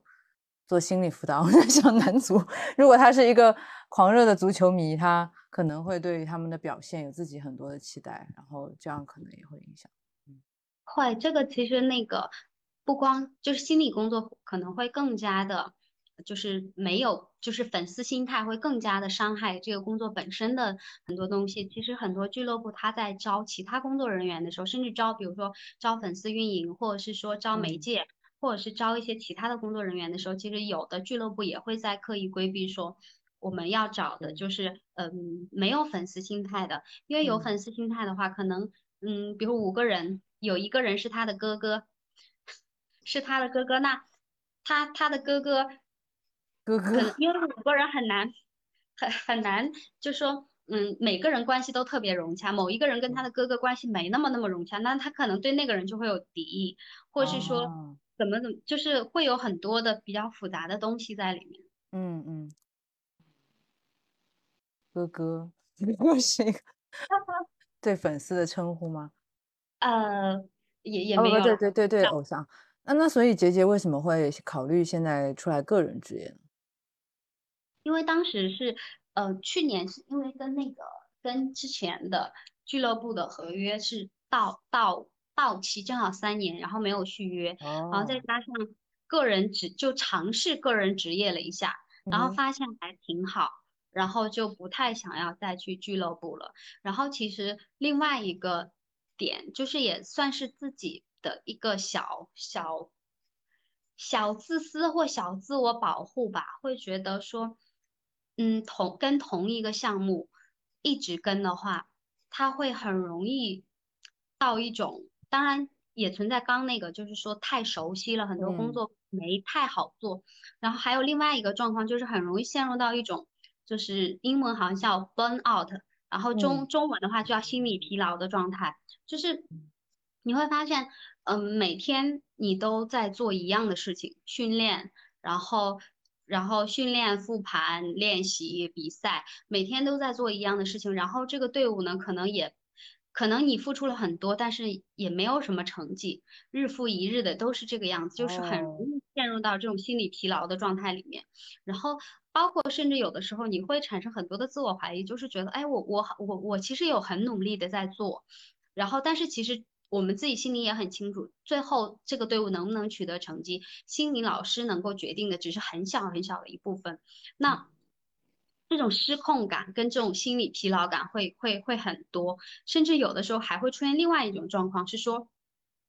因为我离开学校的第一年去那个去去俱乐部，那个俱乐部就是在就是一个超级黑马，在没有人看好的情况下，就是突然之间夺，就是拿了那一年的世界冠军，就是在大家都不觉得他能夺冠的情况下，然后作为一个新的队伍，一个新的俱乐部，然后他突然间就拿了世界嗯冠军，上升到一个很高的层次，一个最就是可能这个项目最高的一个荣誉。那拿到这嗯个以后，你你到后面你会发现。哎，好像第一年还没有特别特别的付出特别特别多的努力，你就拿到了最顶峰的成绩。那后面可能再有两年，你有嗯在努力，但什么都没有都没有，那这种就会陷入到一种很容易这种心理疲劳感。所以其实这也是为什么很多时候就是运动员，包括电竞运动员，他们会有就是哦后面很想做一些关于这个的研究，就是心理疲嗯劳。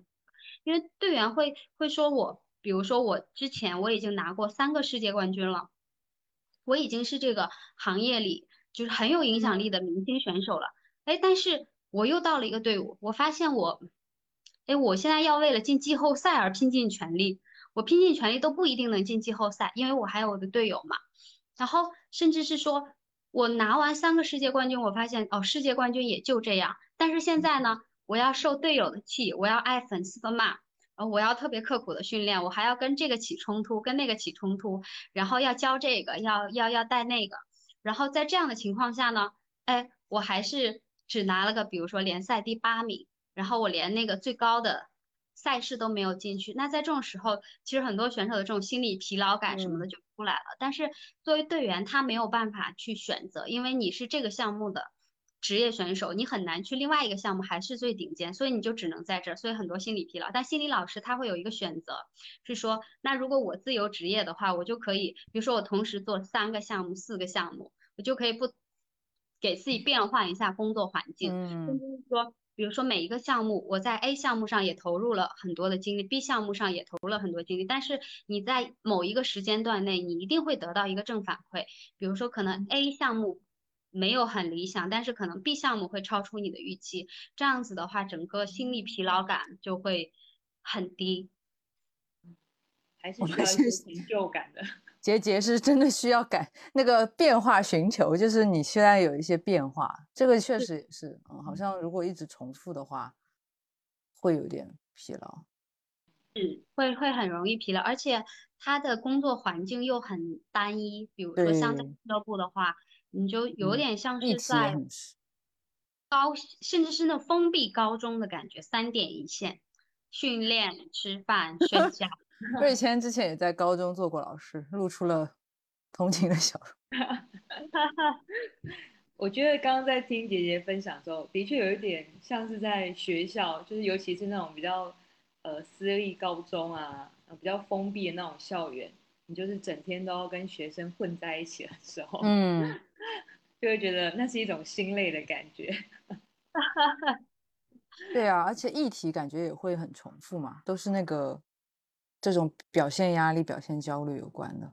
嗯是嗯嗯嗯，嗯，没错。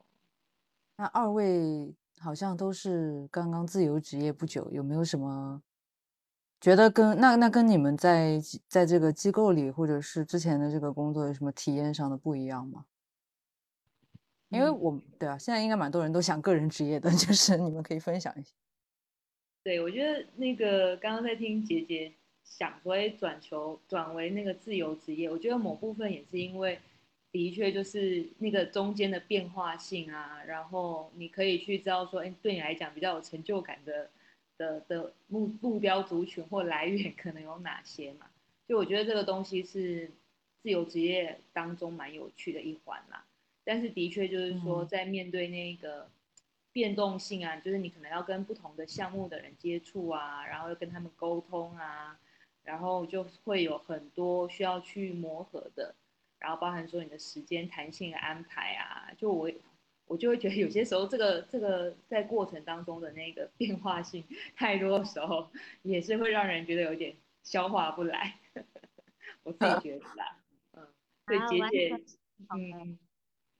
姐姐，你自己在在如果是在自己自由职业当中，你会觉得说，嗯，就是你刚刚有提到那个好的部分嘛，就除了是那个变化性以外，就当然大家可能也会蛮好奇说，哎，那那个薪资啊怎么样之类的，这是一环嘛。那另外一个就是说，你自己在时间的这个自己的时间的安排上面，就会蛮好奇说，哎，那个怎么去分配？明白，明白，明白。以我的这个来看的话，就收入可能自由职业跟全职的时候，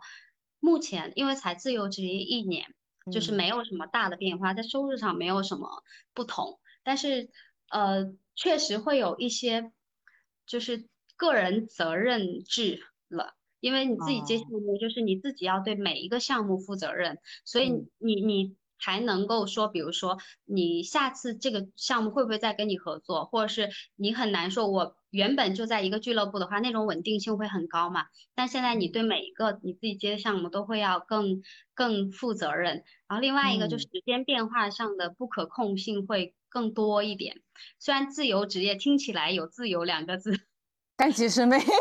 没有，没有。它其实是被买掉的时段。是的，是的，就是嗯，嗯，就是相当于以前是可能以年为单位卖给某一个，现在是变零零零散零售嘛，然后 对，零售零售时间我们是 然后稳定销售的时候呢，比如说以一年为单位、三年为单位卖给某一个俱乐部的时候，它基本上是比较稳定，因为嗯，什么是赛事期，什么是休赛期，就是还是比较明明显。比如说赛事期嗯会很忙，但你知道到休赛期的时候，你会有一段时间是不忙碌的。但自由职业的话呢，就是就是可能你跟不同的项目，A 项目的休赛期正好是 B 项目的季后赛，这种时间上的这种衔接会比较呃更紧一点。可能你在做 A 项目的时候，你还要再跟 B 项目去去商讨合同，然后去讨论合约，去讨论支付方式，然后去讨论这些。所以就是时间上的话，其实没有什么呃，就是真的自由，就是时间上有的时候压力会更大。然后有过一次是。我第一天晚上在成都工作到晚上十二点，然后第二天早上的飞机从成都飞上海，因为第二天中午十二点我要到另外一个俱乐部开始工作，所以这种节奏有的时候就有这种衔接。但是好的地方可能在某一个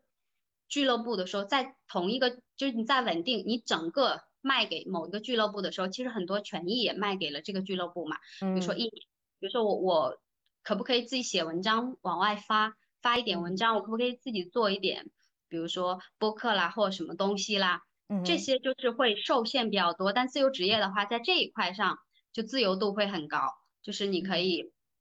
自己去选择要不要写点东西，不用跟任何的人报备这些。但是确实是也挺辛苦的。嗯，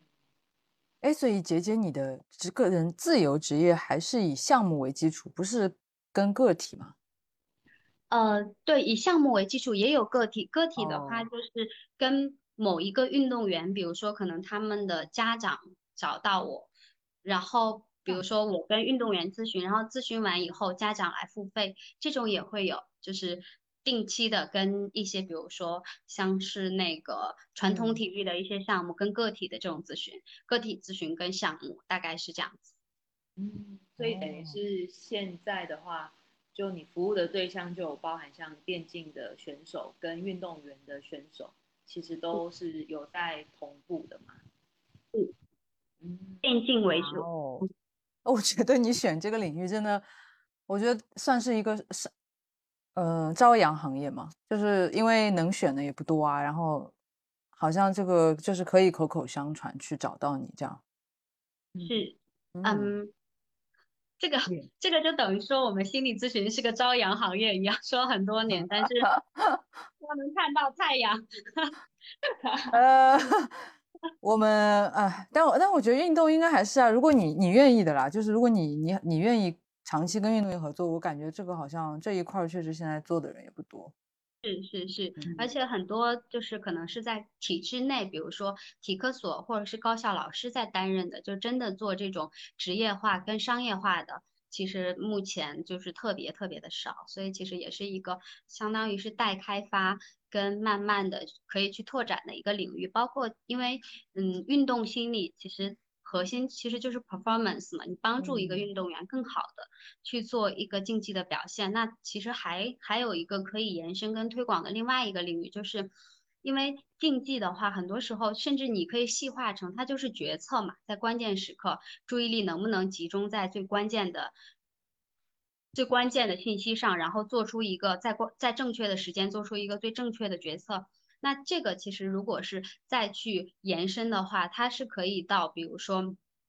一些可能企业的一些、一些高层，他在做。其实因为很多时候我会发现有一个现象，就是人很容易在最关键的时刻去忘掉最简单的东西。就很多事情嗯事后才觉得，哦，我怎么在那么关键的时刻做了那样一个嗯有点傻的决策？所以其实很多可能涉及到重要决策的时候，其实这个就是运动心理是可以延伸到另外就是跟 performance 相关的很多领域，只是说现在这一块也都比较空白，就是没有人在做这个。嗯，因为台湾的那个运动心理的咨询师其实也蛮多，呃，蛮多其实都是体育系出来的，就是相关的背景嘛。这样子。然后其实呃，他们的训练就是心理这方面的训练也比较多，都是后后来才就是补充的。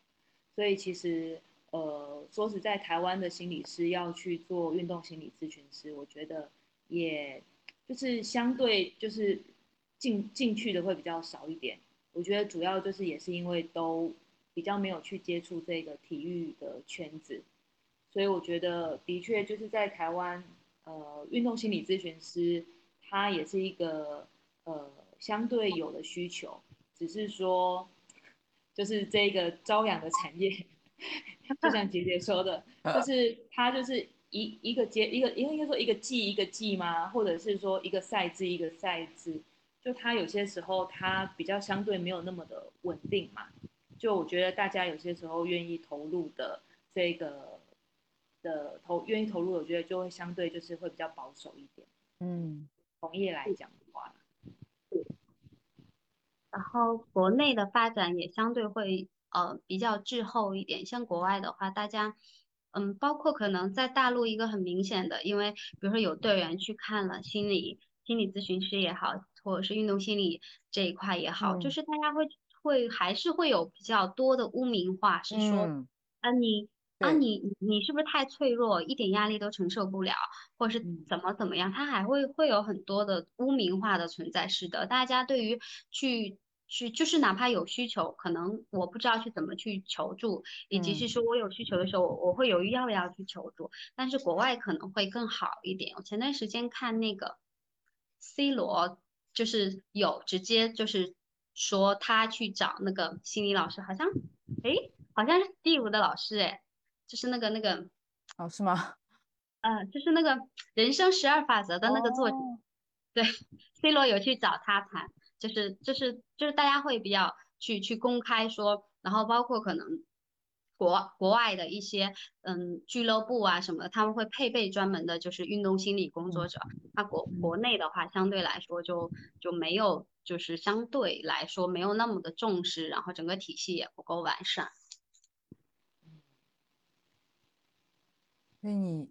嗯，所以所以刚刚没有了，这个最后一个可能一个小问题，就是刚刚听的时候感觉好像，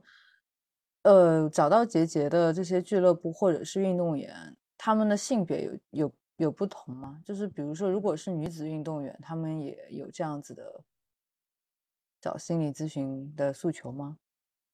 呃，女子队哦，这个问题就是我呃电子竞技队的话，目前基本上都是男子队，就女子队基本做的很少，也没有一太有影响力的队伍出来。所以，但是我以前在做国家队的时候是有女子运动员，其实就是心理就是心理咨询啊，包括沟通的这种需求还是还是蛮强烈的。包括可能之前有非常知名的运动员，然后可能比如说他教练其实是呃很很很有名很有权威的男性教练，但是那个教练可能比如说是那种。就是怎么说呢，行业标杆类的权威的，然后嗯五十几岁的教练，那这样的话，其实女运动员的很多东西，她就是教练是比较难理解，然后或者是说她面临非常多的这种压力，然后就会有，比如说你你会看到那个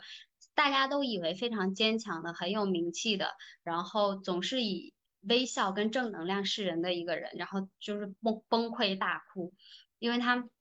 嗯，他其实他没有办法在他的父母面前去崩溃大哭，他也不能在他的嗯观众或粉丝面前崩溃大哭，他也不能在他的队友跟教练面前崩溃大哭。其实这一块的需求其实也是蛮蛮明显的，就是大家都是因为竞技本身其实它面临的是一个高压，包括甚至是很失控的一个事情。你像团体项目的话，我可以要求我自己做到尽善尽美，我尽最大努力。首先，我也不能保证我一定能做到尽善尽美，但是我很多失控的部分，比如说我的队友会怎么样，我的教练去布置战术的时候会怎么样，对手会怎么样，他其实面临一个高压，然后很容易失控的一个状态。在这种状态下，其实很多个体都是需要社会支持或者是心理支持的。当然，有一些可能，比如说，哎，父母特别支持，或者给到非常，或者有很多朋友这样子，那他自己就会很好的应对。但有一些并不是每个人都有嘛。然后再加上现在舆论环境也会给很大的压力。我前两天在看那个，现在不是看很多电影比赛，就是大家的乐趣就在看弹幕嘛，嗯，就是满屏的弹幕。然后你就会发现队员打得好的时候，当然前面是他的 ID，就是叉叉神，他就会变成了叉神，什么神。然后他打的什么叉的时候，就变成什么什么处，就是处是那个什么处。然后就是会觉得他好的时候配会被捧成神。不好的时候变成什么处，反正他就是不能做一个就是会有高光会有低谷，会高光低谷高光低谷的一个普通人，就是很难被当成一个普通人来看待。理想化的部分，理想化破灭以后的这种辱骂、指责跟攻击，所以大家应该在这个群体里是蛮需要，就是有有他能够信任的，也比较专业的人给到一些支持的。嗯。所以，像他们如果假设有一些就是在面对那种网络上面的这种霸凌啊、暴力啊，然后有些时候我觉得他们的那个自我认同感或自我价值，就是要怎么样去稳固。就我觉得有些时候可能在那个比赛的过程当中，就是你会去比较是呃针对他的那种个人的状、个人的表现的状态去处理嘛。但是像他这种比较长期的这种自我认同或自我价值感的这种，有些时候高高低低的这个状态，就你们通常会再去处理吗？还是说其实有些时候可能你也会再去转介，比方说哎给心理咨询师啊，或者是是就是其他可能真的他有一些身心的状况的时候，去其他的这个医院协助之类的嘛？嗯，明白。这个一般是说，比如说。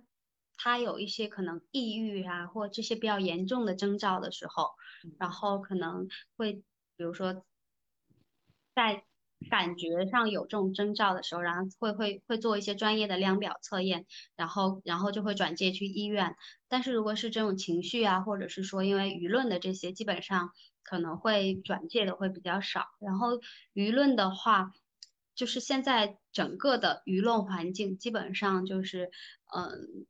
大家都在处在这样的一个情况下，然后会被舆论攻击，甚至有的队员会说，就是比如说当我死掉的时候，因为游戏内他会死亡嘛，就是你被对面打死，然后我死掉的时候，我脑袋里闪出的画面就是满屏的弹幕都在骂我，就是就是那个游就那一刻那个那个画面就出来了。那在这种时候，其实就是再加上那个年龄段嘛，其实就是自我。就是还没有特别稳定，也是一个形成的阶段，就特别容易被影响。那在这种时候遇到的时候，可能就会用一些，就是不同的队员也会不一样了。比如说会用一些一般化，就是说其实每个队员都会有这样的情况，甚至有的时候会跟会说，就是这个其实，嗯，因为整个现在整个经济环境，整个大环境也是不太好嘛，所以就是说可能。大家都需要一个情绪的出口，那你作为一个职业运动员，又是处在一个公共领域的，那可能就会容易被变成一个出口，并不一定是说你做的有多不好，或者是说，你看，其实每个人都有操作失误的时候。然后另外一个，其实就是。呃，我特别喜欢的一个比喻就是我们把外界的舆论，然后因为其实只要你是打出点名气的选手，因为没有选手是不会失误的嘛，然后就是你就一定会受到这种冲击，那我们就会把这个想象成是说天总是会要下雨的嘛，就是暴雨狂风，那我们在遇到这种的时候，尽可能的是说整个俱乐部也好，整个队伍也好，其实很多时候击垮心理，击垮队员心理的那个。最后防线的，其实他外界冲击是一部分，很多时候是内外交困，外面就疯狂的骂我，然后我的队友也指责我，我的教练也不信任我，然后我身边的人都都都不再信，都不再相信我，都在批评我、指责我，然后对我不满意，这种时候就很容易被击溃。那我们可能能做的是说，我们把内部的这个，比如说教练身边的人，比成一个小房子好了。是外面不管下多大的雨，我们尽可能让这个小房子比较比较完整一点，就是我们不要让它漏雨，不要说外面下大雨，里面下小雨，然后房子上好几个洞，然后你的队友再泼几盆冷水在你脑袋上，然后就尽可能是说，嗯，外面的雨不可控，我们尽可能可能心理工作者的一部分也是，我们把这个小房子修修补补，尽可能的，就是提供一一定的保护，就是外面比如说。可能很多人都在谩骂你，比如说，其实有的时候你在训练的时候，外面人很多骂你，像现在微博热搜，你会看到有的队员连夜登上了热搜，甚至是榜首，甚至是前三，就是你会在热搜上看到他。那比如说你微博热搜的时候，哎，队员他会说，哎呦，这这这没关系，就是大家都会这样。你看那个谁谁谁，比如说他不就经常这样，没关系。然后比如说给他很多的支持鼓励。然后跟他一起陪他度过这段时间，其实就好，就是把这，所以工作可能会集中在修小房子上，以及包括告去去给这个队员做一些心理建设上面。哦，真的真的，觉得中心思想还是很很有道理的，就是包括接纳这个不可控的部分，然后增加自己的安全基地这种感觉。嗯，对，也让我想到我之前有一个做。戏剧的学姐，她也跟我说，她会有一个演员的，比如演员的小 A 和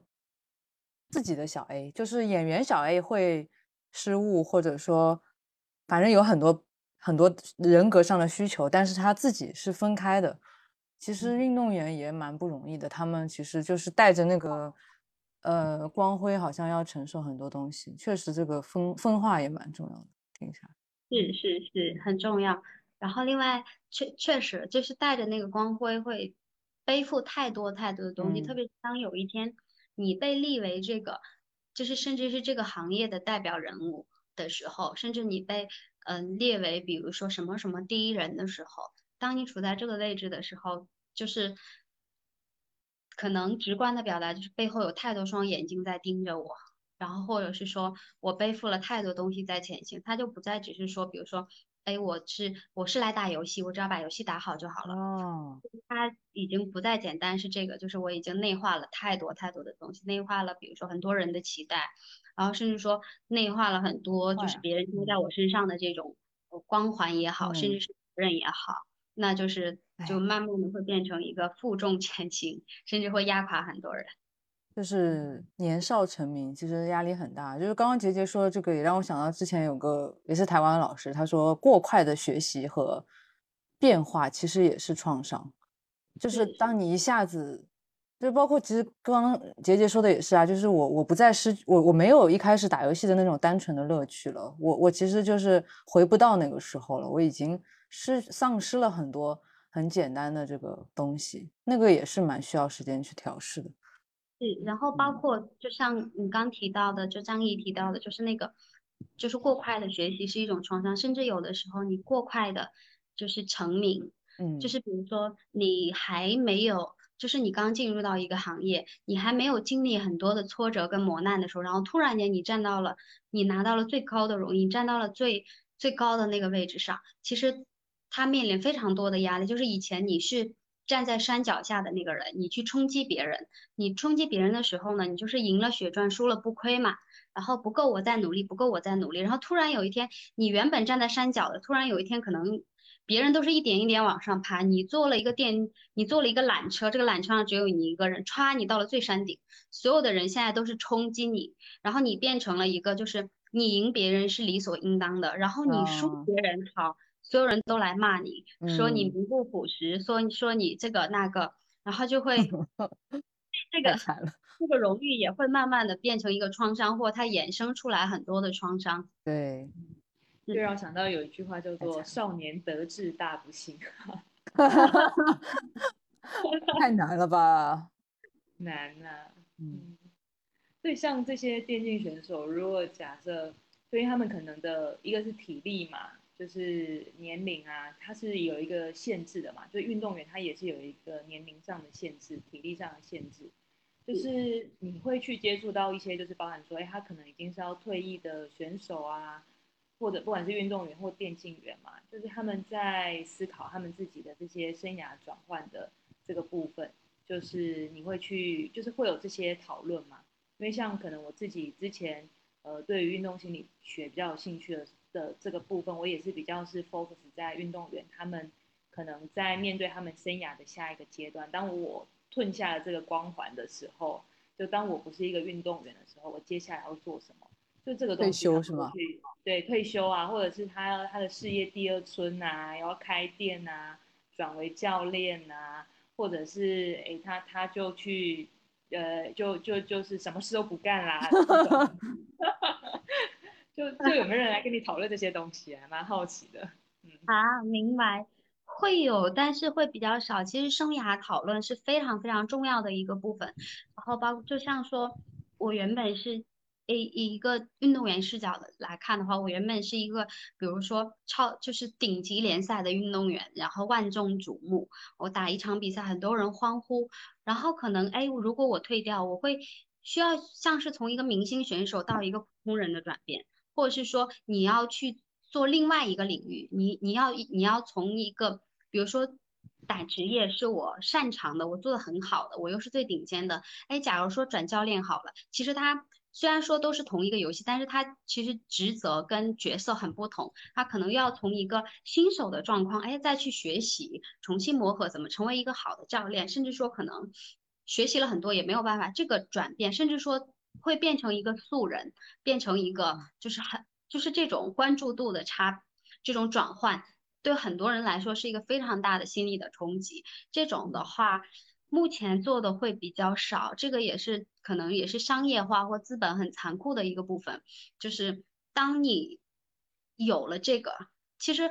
一个人的退役，我们会看到一个退役仪式的发生。但是一个人他从顶尖到退役，他是有一个过程的，一个现实的过程跟一个心理的过程。这个现实的过程可能是他的竞技水平会慢慢的下滑，商业价值在慢慢的下降，然后呢，可能被也不再像以前那样被需要，获得的关注也在比较少。像职业选手，甚至有很多人会会会从万众捧着，所有人捧着你，到慢慢的。可能哎大家开始骂你不行了，或者是打比赛，还有这样的一个过程。那在其实这是一个包括到他宣布退役到后面，其实这个点是很重要的。但是目前可能心理工作，像我的工作接触到的会少一点。比如说一个赛事的话，就是你去接一个赛事，其实是到不了那个策略的，因为那个那个是那个层面是那个赛事结束以后，比如说赛事结束以后，发现哎他真的在重大的时候，他很多操作做不出来了，或者他很多。嗯，甚至说，比如说你打这种长时程的，比如说 BO 五甚至 BO 七的时候，到最后两局，他的这个体力其实不太支持他这种高度的专注了。那这种时候其实是那个赛事以后的事情，但是基本上那个俱乐部付费是付付费到赛事结束收尾的工作是不会再额外付费的。不不不这样子吗？所以就是就是。呃，很多人在退役之前，可能已经变成了一个被被资本或者是说被被被被被半被被忽视的一个状态，甚至有的人是，比如说我首发变替补，然后替补变退役。嗯，那其实当我们去关注一个赛事，甚至说可能你在赛事开始前一周才去进入到这个项目的时候，其实教练或者是其他队员都会告诉你要把所有的注意力尽可能的放在所有的首发上面。替补的话呢，因为赛事要开始了，替补的话呢，其实是受受到很少的关注的。所以二位形形成了一条产业链，就是从 从从赛前到赛后不行了。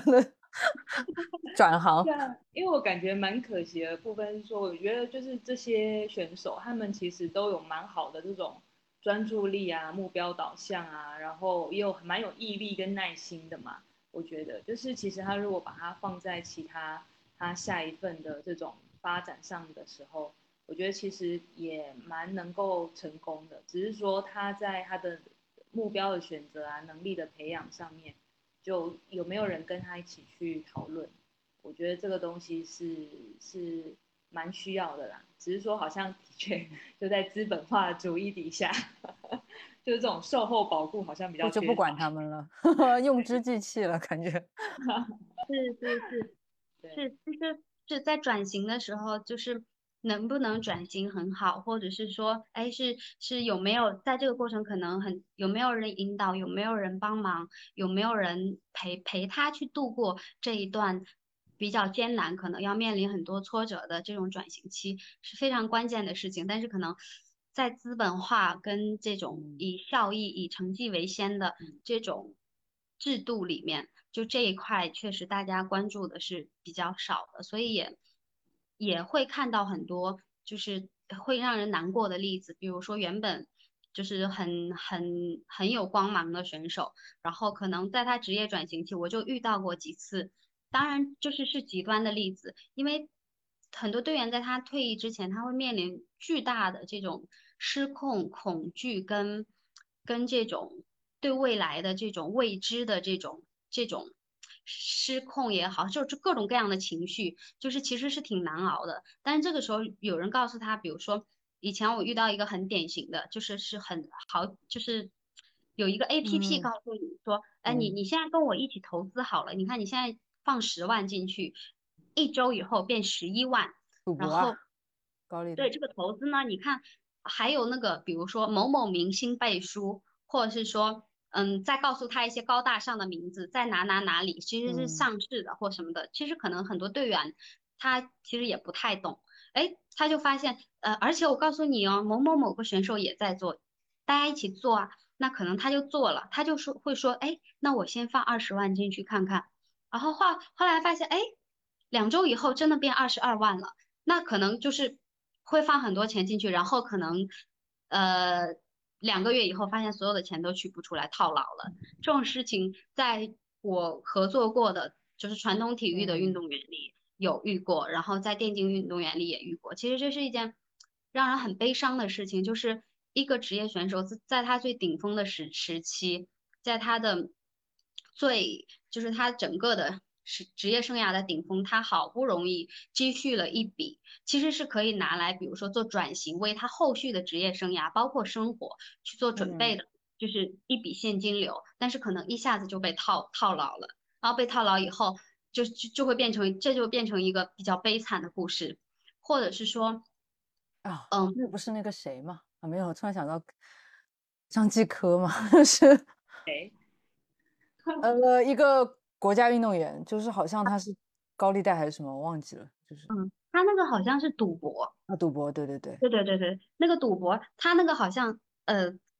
是赌博，好像是有意识的吗？还是怎么样？就是反正就是很多，就是一，但是有的就是纯属是可能是无意识的就上当了，甚至可能是你身边亲近的人给你推荐的，比如说你跟你之前一起打打职业的队友，或者是你在这个圈子里的朋友什么的，然后就会出现这样的情况，或者是说。很可惜。嗯，我们一起创业吧。就说你看，我们一起投个。之前有队员说我们在上海，对吧？有有段时间大家玩密密室啊，或什么啊，剧本杀，呃，密室也好，或者是咖啡厅也好，或者是嗯花店呐、反正就是这种，就是宠物店啦，反正就是说，哎，来，嗯，说说钱放着肯定是不行的啊，要贬值啊，一顿说，说完以后我们一起投个什么吧？你只要比如说你只要投一百万就好，我来帮你管理，我来帮你运营，然后我预计每年给你多少返利这样子，然后哎钱投进去，然后可能比如说哎开了以后一个月发现没有客人，然后就关掉了，然后就很多这样的故事超多，所以就是在他从一个熟悉领域到一个未知领域的这个中间，就是挺无助的时候，很多时候是没有没有人在真的帮助跟关心的。嗯，感觉运动员本身也是比较有冒险精神的人嘛，是是是他们也很追求刺激感嘛？对，很容易很容易做出这样子的尝试，好像，嗯，所以姐姐，你之后会觉得说，如果假设，就是我不知道说像你这样子的一个呃工作的形态，就是应该也会蛮需要体力的嘛，或者是说，就是也因为你会需要跑来跑去啊，干嘛的？就你觉得，如果假设以以现阶段你自己对于你的呃生涯的发展来讲的话，你觉得说，哎，可能在五年、十年之后，就你还是会想要继续待在这个运动心理咨询师的这个工作吗？还是说对你来讲，你可能会想要转型到，比方像你刚刚讲那个企业啊，还是什么之类的这种产业嘛？嗯啊，理想的状态就是说，可能呃还在这个领域，但是可以也可以兼做一些其他的事情，因为嗯，作为一个女性的话，会要考虑到一些，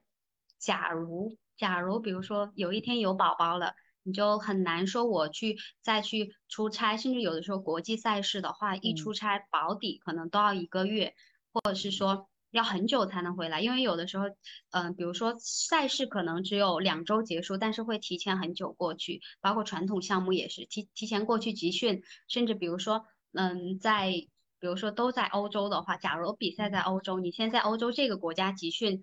三周，然后再去那个国家比赛，这样也是有的。那这种情况，如果说，嗯，后期要有宝宝什么的话，可能就会 很难啊。这个是女性做竞技的一个很很很悲伤的事情。那这样的话，可能要做全，就是都做，然后包括有一些稳定的个案，不管是这个个案来自运动员、电竞运电竞选手，还是说，嗯比如说一些职业的，这样的话可能会。就是选择性会更更多一点，但是竞技这一块倒是会想要一直做，因为觉得始终觉得是件很好玩的事情。确实，我觉得很酷。就是我刚刚做了一下功课，发现哎，杰杰那个战队真的是一九年拿了世界冠军，那我应该也看了一下那场比赛。对我觉得 那还是挺酷的。你说你那时候有看吗？呃，因为因为刷屏啊，就是朋友圈大家全都在转发吧，应该是。哇，会是挺好玩的事情，就是嗯因为会去很多不同，就是会有机会。当然，前面疫情会影响了很多出国这些，就是会很会有很多机会去出国去感受不同的文化，然后不同的观众、不同的选手，就是会会是蛮有意思的一件事情。嗯。很棒，很棒，很不错。因 为我觉得那个就是不单是跟这个人聊，而且是要去兼顾这个团队里的很多动力。其实，是是，嗯，对我我听到也会觉得，哎，这个工作还挺有趣的，就是很多变化性。那因为瑞谦也是做生涯的，就是啊 应该说就是我觉得今天这样谈下来，感觉那个看到的的面向又更广，或应该说更更具体一些啊，更生活化一些。就大概可以知道说，哇，一个运动心理咨询师的日常长什么样子，跟 这些电竞选手们他们需要去考量的、面对到的面向有哪些嘛？嗯嗯，然后我觉得也是让我对于这个产业可以，我自己就是满足我自己的 好奇心的部分，就更加理解哎这一群人他们在在做些什么的这种感觉。嗯嗯。哎，那所以如果说我，比如说我们的听众，如果有一些新手咨询师，他们对这个行业感兴趣的话，现在这个是不是没有办法从社会招聘的这种路径去去职业呢？就是只能是那种我也不知道缘分，人脉推广啊啊，现在就是有点，因为行业体系没有很成熟，它不像是比如说有。这种，所以很多时候取决于，比如说推荐，大家就熟人推荐制。比如说，因为因为因为我自己也会遇到，比如说我在 A 俱乐部、B 俱乐部也想想要合作，但是因为一个人比较难带两，就是你没有办法带两个完全一一个项目的队伍，因为这两个之间是对手。那这种时候他们就会问，哎，那你能不能推一个人过？就变成推荐哦。对，然后他们都不会选择对外去招募。也也会也会也会有，但是对外招募的话，可能也会相对来说就是是也有，但是可能成功率比较不太高，还是怎样？因为运动心理它它是一个相当于是一个比较新的领，也不是比较新，就是一个小众化的领域，它涉及到的很多跟那个咨就是心理咨询还是有，就是传统的心理咨询还是有很多不一样的地方。所以就是也会可能，就一个很简单的例子，就是说这个队员他状态很差，他跟队友不交流，他会想要一个比如说很很及时的效果，就是说因为可能后天就要比赛了，这个时候比如心理老师去跟他谈，怎么让他能够在明天去更好的去去去沟通跟交流，然后让后天他能够好好比赛，所以他。他涉及到很多，比如说就比较难说，哎，我们可能第一次就是像，比如说，哎，我们建立关系，然后我们去了解状况，可能有的时候他是需要一些及时的，就是给到他一些方向，或者是说给到他一些非常明确的建议，就是你要怎么做，类似这样。其实我感觉这个是一个很有活力的领域，然后。因为我们我们其实你看，我们已经录了一个多小一个半小时以上了，我能感觉到杰杰的思维依然很活跃，所以那个体力真的是一个一个一个指标来的。其实如果我听到杰杰说，感觉如果是